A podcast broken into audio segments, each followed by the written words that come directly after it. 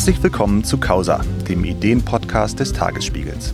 Mein Name ist Hannes Soltau und mit mir im Studio ist heute Samuel Salzborn. Samuel Salzborn ist Politikwissenschaftler und zurzeit Gastprofessor für Antisemitismusforschung an der TU Berlin. Vergangenes Jahr erschien sein Werk Globaler Antisemitismus, eine Spurensuche in den Abgründen der Moderne im Verlag Belz Juventa. Das Thema ist sehr aktuell. Äh, vergangenes Jahr erst hatten wir einen Anschlag auf eine Synagoge in Pennsylvania und auch hier in Deutschland gibt es immer wieder Debatten um Antisemitismus, gerade erst beim Göttinger Friedenspreis, letztes Jahr bei der Echo-Preisverleihung. Und äh, wir erinnern uns auch noch, in Berlin wurde vor einem Jahr ein Kipperträger auf offener Straße verprügelt. Herr Salzborn, nimmt der Antisemitismus nun wirklich zu oder ist es einfach nur eine verstärkte Wahrnehmung? Ich glaube, wir müssen beim Antisemitismus von beidem ausgehen und das zeigt auch die Forschung. Das eine ist, dass wir natürlich eine deutlichere Wahrnehmung für Antisemitismus in jüngerer Zeit haben, was mit unterschiedlichen Ursachen zusammenhängt. Eine der Ursachen ist, dass ähm, ähm, der Antisemitismus heute ja oft über soziale Medien zunächst mal kommuniziert wird und das, was früher der Fall war, also das heißt, wenn eine Zeitung beispielsweise einen antisemitischen Leserbrief bekommen hat, den man nicht gedruckt hat, sondern ihn dahin befördert hat, wo er hingehört, nämlich in den Mülleimer, dass man dann das öffentlich nicht mitbekam. Das ist heute über soziale Medien anders. Wir sind quasi permanent konfrontiert mit öffentlichem Antisemitismus und weil dieser in den sozialen Medien die Menschen, die Antisemitinnen und Antisemiten auch sozial bestärkt, schwappt er auch immer mehr in die, ähm, die Form von ähm, äh, Übergriffen auf, Stra auf der Straße über oder überhaupt auf das, was man dann auch beispielsweise in Demonstrationen sieht. Also Antisemitismus ist deutlich sichtbarer geworden, auch weil auf der anderen Seite ähm, äh, die Kritik daran auch deutlicher formuliert wird und es ein Bewusstsein gerade gerade bei einigen zivilgesellschaftlichen Organisationen gibt, das auch nachhaltig in der Öffentlichkeit zu halten. Aber, und das ist, glaube ich, das Wichtigere, Antisemitismus ist auch mehr geworden und vor allen Dingen ist er auch gewalttätiger und gewaltförmiger geworden. Das sehen wir in unterschiedlichen ähm, langzeitvergleichenden Studien. Die Zunahme auf der einen Seite und andererseits eben auch, dass die Hemmschwelle antisemitischer Einstellungen, die ja bei der Bevölkerung in der Bundesrepublik über lange Zeit bei 15 bis 20 Prozent der Menschen vorhanden sind, dass die eben nun auch öffentlich artikuliert werden und auch in Form von Übergriffen umgesetzt werden. Also der Antisemitismus ist mehr geworden und er ist auch gewaltförmiger und gewalttätiger geworden. In den Medien wird gerade wieder viel über Antisemitismus diskutiert. Aufhänger ist der Göttinger Friedenspreis.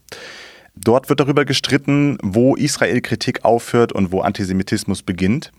Das ist ja eine spannende Frage. Vielleicht müssen wir jetzt zu Beginn des Gesprächs erstmal klären, was ist Antisemitismus eigentlich? Worüber reden wir, wenn wir von Antisemitismus sprechen?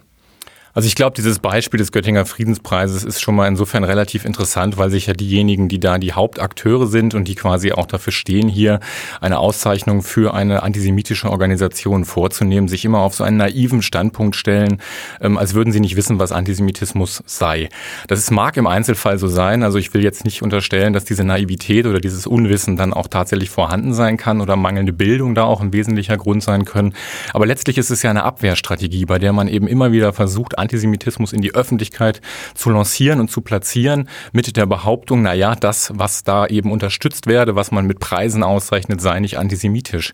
Und das ist, ähm, glaube ich, ein wesentliches Problem, dass man eben ganz oft dann über Antisemitismus als vermeintlichen Vorwurf spricht, aber nicht über die Frage, dass der Antisemitismus das eigentliche Problem ist und dabei aus dem Blick verliert, dass man sehr klar und sehr eindeutig erkennen kann, was Antisemitismus ist, wann es um Antisemitismus geht und um beim konkreten Beispiel zu bleiben, da ja oftmals in der öffentlichen öffentlichen Debatte gerade von Antisemiten, die sich ähm, negativ auf Israel in ihren antisemitischen Fantasien ähm, beziehen, gesagt wird, naja, man könne das nicht klar voneinander trennen, ähm, was denn jetzt eine Kritik am Staat Israel und was Antisemitismus sei. Und das werde sozusagen dann ähm, eben nur als äh, Kritik ähm, formuliert, obwohl es sich nur um, ähm, also als Kritik am Antisemitismus formuliert, obwohl es eben eigentlich nur um Israel ginge. Das ist natürlich quasi ein vorgeschobenes Argument, weil wir haben in Bezug auf den Staat Israel und den Antisemitismus sehr klare, sehr eindeutige Kriterien, nämlich immer immer dann, wenn Israel dämonisiert wird, wenn Israel als jüdischer Staat delegitimiert wird oder wenn doppelte Standards angelegt werden, etwa bei dem Vergleich der Handlungen der ähm, israelischen Armee, also einer demokratisch legitimierten Armee und dem Terrorismus der Palästinenser. In diesen drei Fällen, also Dämonisierung, doppelte Standards und Delegitimierung, haben wir es eindeutig mit Antisemitismus zu tun und da muss man auch nicht lange drüber diskutieren. Das ist sehr klar, das ist sehr eindeutig und eben klar zu identifizieren. Und wer ähm, in der eigenen Argumentation behauptet, er würde nur Kritik formulieren, versucht damit eben genau diese eigentliche, jedes Missverständnis ähm, vermeidende, klare wissenschaftliche Diskussion auszublenden und schließt quasi daran an, an die Hoffnung in der Öffentlichkeit an, dass eben auch andere nicht wissen, worum es geht und man sozusagen dann auf ein völlig anderes Gleis kommt, ähm, bei der man dann plötzlich anfängt, über Meinungsfreiheit oder ähnliches zu diskutieren, wobei es darum überhaupt nicht geht, weil Antisemitismus letzten Endes auch nicht eine Frage der Meinungsfreiheit ist, sondern eine Form von Diskriminierung und gewaltförmigen Denken, die auch auf Basis der ähm, grundgesetzlichen Überzeugungen der Bundesrepublik Deutschland ganz klar zu diskreditieren ist. Nun ging es ja in Göttingen auch darum, dass der BDS im Hintergrund stand, also dass die ausgezeichnete äh, Organisation eben den BDS auch unterstützt. Was ist denn dieser BDS und was ist das Problematische an dem BDS? Also diese BDS-Kampagne ist eine, die sich ähm, vordergründig für palästinensische Interessen einsetzt, die aber ganz maßgeblich eben genau auf diesen drei Elementen von Antisemitismus aufsetzt. Also einerseits den israelischen Staat als jüdischen Staat delegitimiert, zugleich einseitig Partei ergreift für die Palästinenser, ähm, dabei völlig ignoriert, dass eben die palästinensischen Taten ähm, nach allgemeingültigen Regularien und völkerrechtlichen Bestimmungen Terrorismus sind und sich Israel eben mit seiner Armee gegen diesen Terrorismus wehrt und zugleich eben auch gerade durch die Analogien, die diese BDS-Bewegung zu nationalsozialistischer Propaganda ähm, formuliert, also quasi mit der Boykottkampagne, die man gegen Israel durchsetzen will, eine ganz klare Dämonisierung durchführt. BDS ist ein Beispiel für eine international agierende, eindeutig antisemitische Organisation, bei der ähm, es auch gar keinen Zweifel daran gibt, was ihre Ausrichtung angeht, weil eben diese drei Kriterien, die in der wissenschaftlichen Forschung anerkannt sind, vollumfänglich und zweifelsfrei erfüllt sind. Sie sprechen ja in Ihrem Buch äh, Globaler Antisemitismus von einer negativen Leitidee der Moderne, also Antisemitismus als negative Leitidee der Moderne. Nun ist ja die Frage, ist Antisemitismus etwas Rationales oder etwas Irrationales? Ähm, der Philosoph Jean-Paul Sartre hat schon 1945 in einem Aufsatz herausgestellt, dass Antisemitismus eine Verbindung aus Weltanschauung und Leidenschaft ist. Das heißt, es geht immer um kognitive und um emotionale Elemente. Das heißt, die Verbindung ist da beim einzelnen Antisemiten, bei der einzelnen Antisemitin überwiegt mal das eine, mal das andere. Es geht aber letzten Endes darum, bestimmte Formen von Emotionen, also vor allen Dingen natürlich negativen, aggressiven ähm, Emotionen zu projizieren, also aus dem eigenen Selbst heraus zu verlagern, auf Jüdinnen und Juden zu projizieren und sich damit ein ähm, Weltbild oder damit ein Weltbild zu verbinden, das eine Scheinlegitimation für diese Affekte liefern soll.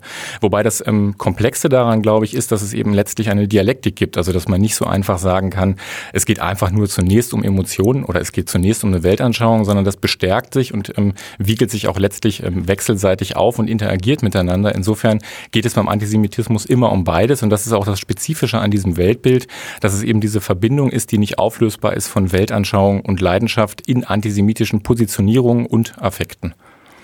Äh, wenn wir jetzt von einer Leitidee der Moderne sprechen, Antisemitismus ist nun schon seit Jahrhunderten, Jahrtausenden vielleicht äh, zu beobachten.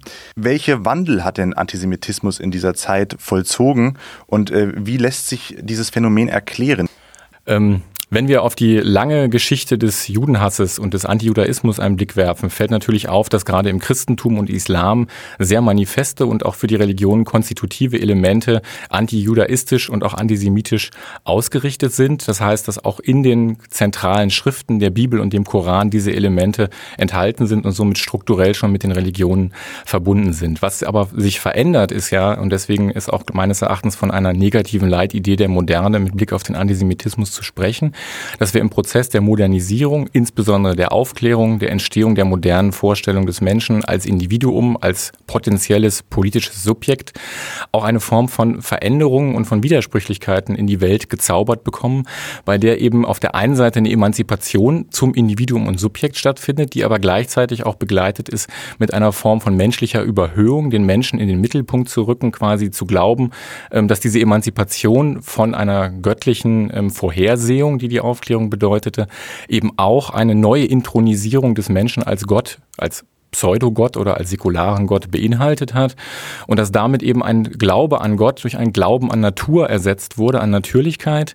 Dadurch verbindet sich dann ähm, der, ähm, die moderne Vorstellung eben oder dabei entstehen dann die modernen Vorstellungen von Rassismus und ähm, in Verbindung mit dem Antisemitismus. Das ist die eine Seite und andererseits stellen wir fest, das hat vor allen Dingen der ähm, der Historiker Moshe Poston ähm, herausgearbeitet, dass es auch eine Strukturverbindung in der modernen Gesellschaft gibt mit der Produktionsweise und der Warenförmigkeit des, des Kapitalismus und antisemitischen Denkformen, also dass Wert und Warenform mit Denkform ähm, zusammen einhergehen. Und dass es dabei insbesondere darum geht, dass ein bestimmter Teil in der Moderne von vielen Menschen nicht verstanden werden kann oder verstanden werden soll, nämlich dass sich in der Moderne die Gesellschaft abstrahiert, also das heißt konkrete Sozialbeziehungen, konkrete konkrete Abhängigkeitsverhältnisse werden abstrakt, werden entpersonalisiert, werden anonymisiert.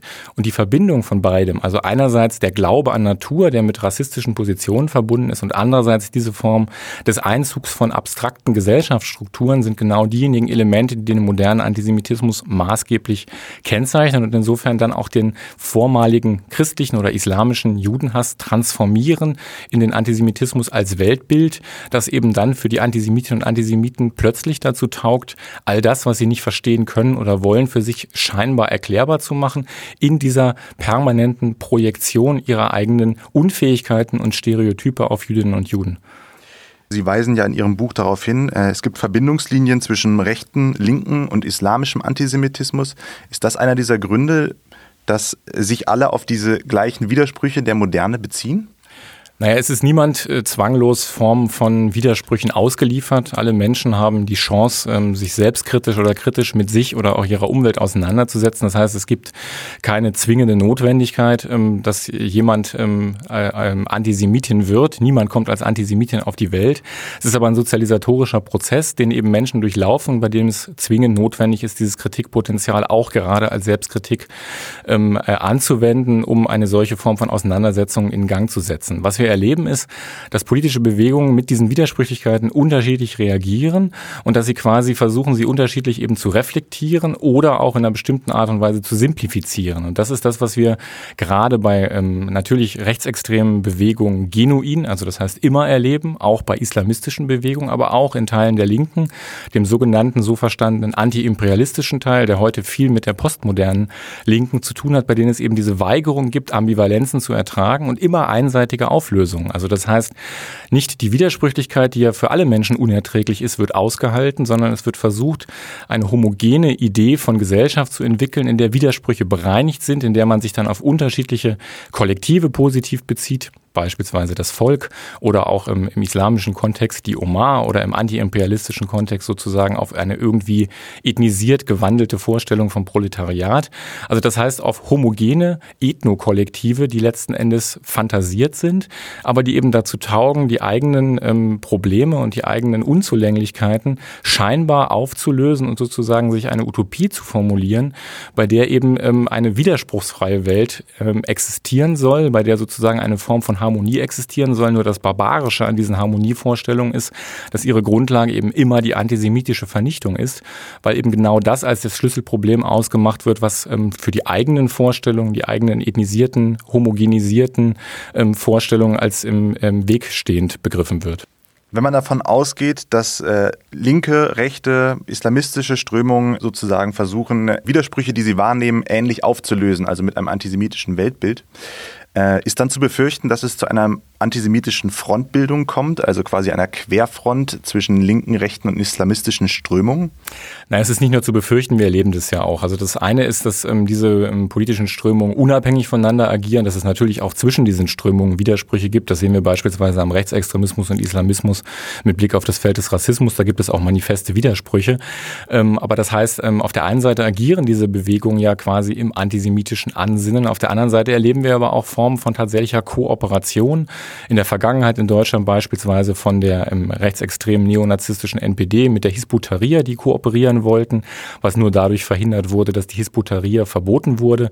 Wir erinnern uns an die antisemitischen Großdemonstrationen im Jahr 2014 auf vielen, vielen oder in vielen, vielen deutschen Städten, in denen zwar maßgeblich Islamisten, palästinensische, türkische Islamisten das organisiert haben, aber eben auch linke Antiimperialisten und Neonazis mit auf der Straße waren. Das heißt, wir erleben hier schon eine Verbindung, die freilich noch nicht in dem Maße ausgeprägt ist, dass man wirklich von handfesten, dauerhaften Allianzen ausgehen könnte. Aber weil das Weltbild diese Strömung miteinander verbindet, ist es eben quasi eine, eine Form, bei der es nur eine Frage der Zeit ist, wann aus punktuellen Kooperationen auch tatsächliche politische Allianzen werden. Und was das Ganze so gefährlich macht, neben der Gewaltförmigkeit dieser politischen Bewegung, ist auch, dass Demokratinnen und Demokraten bis heute unangemessen auf diese Form von Antisemitismus reagieren, was auch ein Stück weit damit zu tun hat, dass es natürlich auch einen Antisemitismus in der Mitte der Gesellschaft gibt.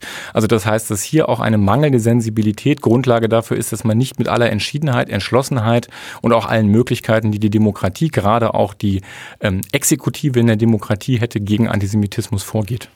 Das ist ja vielleicht ein ganz guter Punkt das Vorgehen gegen Antisemitismus. Nun haben wir es, haben wir ja eben herausgearbeitet, mit verschiedenen Strömungen zu tun. Heißt es, wir brauchen auch verschiedene Antworten auf den Antisemitismus, den wir beobachten? Wir brauchen verschiedene Antworten auf Antisemitismus, aber nicht so sehr mit Blick auf die politischen Strömungen. Ähm, wenn man sich nochmal in Erinnerung ruft, dass niemand als Antisemitin auf die Welt kommt, sondern dass es ein sozialisatorischer Prozess ist, dann stellen wir fest, dass es ähm, bezogen auf Alter vor allen Dingen notwendig ist, unterschiedliche Strategien zu entwickeln, weil was wir auch erleben, Antisemitismus ist ja meist und in aller Regel verbunden mit autoritären Charakterstrukturen, also einer Nichtzugänglichkeit für Argumente oder für Vernunft. Ähm, das ist aber etwas, diese autoritäre Charakterstruktur, die im Prozess der Sozialisation entsteht. Das heißt, wenn wir uns über Antisemitismus Gedanken machen, beispielsweise im Kontext von Kindheit und Jugend und Prävention, ähm, dann müssen wir völlig andere Antworten in den Blick nehmen als bei Erwachsenen, die über ein geschlossenes, nicht mehr reversibles antisemitisches Weltbild verfügen. Während wir auf der einen Seite gerade im schulischen Bereich oder im Bereich der außerschulischen Bildungsarbeit mit Kindern und Jugendlichen unbedingt vor allen Dingen und nach wie vor Aufklärung, Bildung und damit Prävention in den Mittelpunkt rücken müssen, verhält sich das in Bezug auf den Antisemitismus bei denjenigen, bei denen es eben ein geschlossenes, manifestes Weltbild geworden ist, komplett anders, weil die sind aufklärungsresistent geworden, irgendwann in diesem Prozess der Sozialisation. Da ist quasi mit Aufklärung nichts mehr zu erreichen und da muss klar gesehen werden, dass die Mittel und Instrumentarien, die eine Demokratie und gerade auch die bundesdeutsche Demokratie bietet, vor allen Dingen hier auch ergänzt werden müssen mit Formen von Sanktion und Repression und zwar meines Erachtens auch in vollumfänglichem Maße, den das Gesetz hergibt, wobei auch ein Problem sein dürfte, dass ähm, gerade die strafrechtlichen Regelungen in der Bundesrepublik in Bezug auf Antisemitismus nicht mehr auf der Höhe der Zeit sind. Also der Antisemitismus hat sich verändert. Wir haben eine strafrechtliche Regelung, die vor allen Dingen auf rechtsextremen Antisemitismus und die Leugnung der Shoah orientiert. Es gibt viele, viele andere Formen, die sich ähm, als Umwege von Antisemitismus in der Kommunikation und Praxis etabliert haben. Auch hier muss dringend das Strafrecht erweitert und ergänzt werden, um damit auch Antisemitismus in seiner vollen Breite strafrechtlich bewähren zu können. Ich würde gerne noch mal auf einen Punkt eingehen, den Sie zum Anfang des Gesprächs formuliert hatten. Und zwar den Punkt der, der, sozialen Netzwerke und den Punkt der Beschleunigung im digitalen Zeitalter. Wir erleben gerade seit Jahren wahrscheinlich auch schon äh, einen enormen Anstieg an Fake News, an Verschwörungstheorien, gerade im Netz. Ist das etwas, was Antisemitismus nochmal zusätzlich verstärkt? Meines Erachtens übersehen wir viel zu stark die Dialektik, die in den sozialen Medien und Netzwerken liegt. Auf der einen Seite liegt darin viel Potenzial für Demokratie, viel Möglichkeit für Partizipation und Mitbestimmung für alle Bürgerinnen und Bürger. Das heißt aber auf der anderen Seite auch, dass eben in einer solchen Form von Dialektik auch Positionen, die dezidiert antidemokratisch, gegenaufklärerisch sind, ein Forum finden und vor allen Dingen auch einen Resonanzraum. Das heißt, wenn wir uns vorstellen, dass vor 20, 30 Jahren ein Antisemit in seinem Dorf Dorf vielleicht isoliert war und als der Verrückte der Spinner gegolten hat, dann hat er natürlich in Form von sozialen Netzwerken die Möglichkeit, andere Gleichgesinnte viel einfacher zu treffen, plötzlich das Gefühl zu bekommen, er ist gar nicht verrückt, eine Bestärkung zu erfahren, eine soziale Bestärkung, auch Zuspruch zu erfahren und damit auf der einen Seite sein Weltbild bestärkt zu kommen, aber auf der anderen Seite, was glaube ich mindestens genauso wichtig ist, auch das Gefühl vermittelt zu bekommen, er ist nicht allein. Und das vermittelt natürlich auch gerade antidemokratische Kräfte ähm, mit oder versorgt versorgt antidemokratische Kräfte mit einem Gefühl der Mobilisierung. Also das heißt, sich selber quasi dann auch bestärkt zu sehen und dann eben Antisemitismus immer offener, immer radikaler zu artikulieren, statt vielleicht einen Widerspruch zu erfahren in dem gerade erwähnten ähm, ähm, Dorf von Nachbarn oder ähnlichem. Also quasi sich nur noch Bestärkung zu holen für seine Position, sie dadurch auch zu radikalisieren, sie immer weiter hermetisch abzuschließen von Gegenargumenten oder von Einwänden und damit aber eben auch, weil eben die Emotionalität im Antisemitismus so wichtig ist, die eigenen aggressiven Affekte irgendwann nicht nur zu verbalisieren, sondern auch in physische Form von Gewalt äh, umzusetzen. Und das heißt, ähm, insofern haben wir eben so eine Dialektik von sozialen Medien, die eine Form von Emanzipation ermöglichen, aber gleichermaßen, wie im Übrigen jedes Medium, gerade auch von antiaufklärerischen, antisemitischen Kräften genutzt werden können. Und insofern ein Stück weit natürlich auch die Struktur, die objektive Struktur sozialer Medien, die was mit Verkürzung, Simplifizierung, Beschleunigung zu tun hat, auch gerade denjenigen objektiv in die Hände spielt, die eben nicht auf das ruhige Diskutieren und Abwägen von Argumenten aus sind, sondern auf das schnelle Handeln, auf die Emotion, auf den Affekt. Das ist vielleicht noch mal ein gutes Stichwort. Äh, erlauben Sie mir noch eine persönliche Frage. Und zwar, was bedeutet es in diesen Tagen, Antisemitismusforscher zu sein für Sie? Sind Sie auch Anfeindungen ausgesetzt? Ich meine, wir haben aufgezeigt, es gibt die verschiedensten Fronten. Vielleicht gewähren Sie uns einen kleinen Einblick. Also wissenschaftliche Forschung hat ja unterschiedliche Maßen der Involviertheit in Gesellschaft und Politik und ist unterschiedlich äh, nah an tagesaktuellen Fragen. Und ich glaube, das ähm, ist erstmal ein grundsätzliches Kriterium für die Frage, was für Resonanzen man als Wissenschaftlerin oder Wissenschaftler erlebt. Wenn man sich mit Themen auseinandersetzt, die streitbar sind, die umstritten sind, die quasi auch ganz konkret adressieren an Personen, die kritisiert werden, an Organisationen, die kritisiert werden, dann bleibt erstmal eine Form von ähm, Feedback nicht aus und das ist quasi auch nichts Neues. Also nichts Neues, was ich ähm, erlebe, sondern seitdem ich mich mit Antisemitismus und auch Rechtsextremismusforschung befasse, ähm, hat das immer eine Resonanz in Form früher mal von Briefen oder Postkarten, mittlerweile natürlich vor allen Dingen von ähm, digitalen Zuschriften, Kommentaren und ähnlichem, die ähm, in allererster Linie ähm, oder in der breiten Masse sehr beleidigenden und diffamierenden Charakter haben, aber auch ähm, äh, immer auch die Form von konkreten Drohungen, von Gewaltfantasien, von Ausformulierungen sozusagen Aussagen, wie eine Form von Gewalttat ausgeübt werden könnte oder sollte, beinhalten.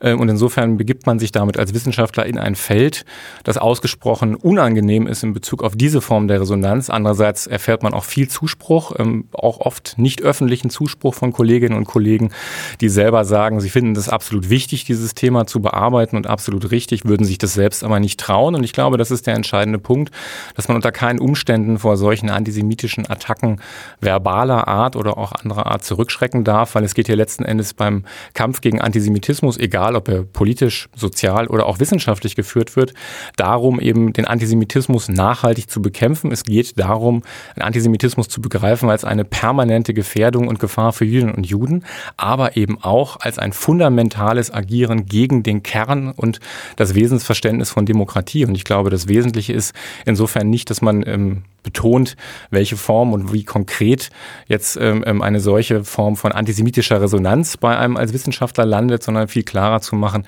jede Form einer solchen ähm, Beleidigung, Diffamierung oder Drohung wird nichts daran ändern, dass die Auseinandersetzung nach wie vor nötig ist und eigentlich ist sie mit jeder dieser Zuschriften noch nötiger als je zuvor. Vielen Dank für dieses Gespräch an Samuel Salzborn. Er ist Politikwissenschaftler und Gastprofessor für Antisemitismusforschung an der TU in Berlin und wir sprachen über Antisemitismus. Ein Hinweis sei an dieser Stelle nochmal erlaubt. Sein Buch Globaler Antisemitismus, eine Spurensuche in den Abgründen der Moderne ist im Belz Juventa Verlag erschienen. Sollten Sie weitere Folgen des Ideenpodcasts Causa hören wollen, können Sie dies auf tagesspiegel.de oder auf Spotify und iTunes. Mein Name ist Hannes Soltau. Ich wünsche Ihnen noch ein schönes Wochenende.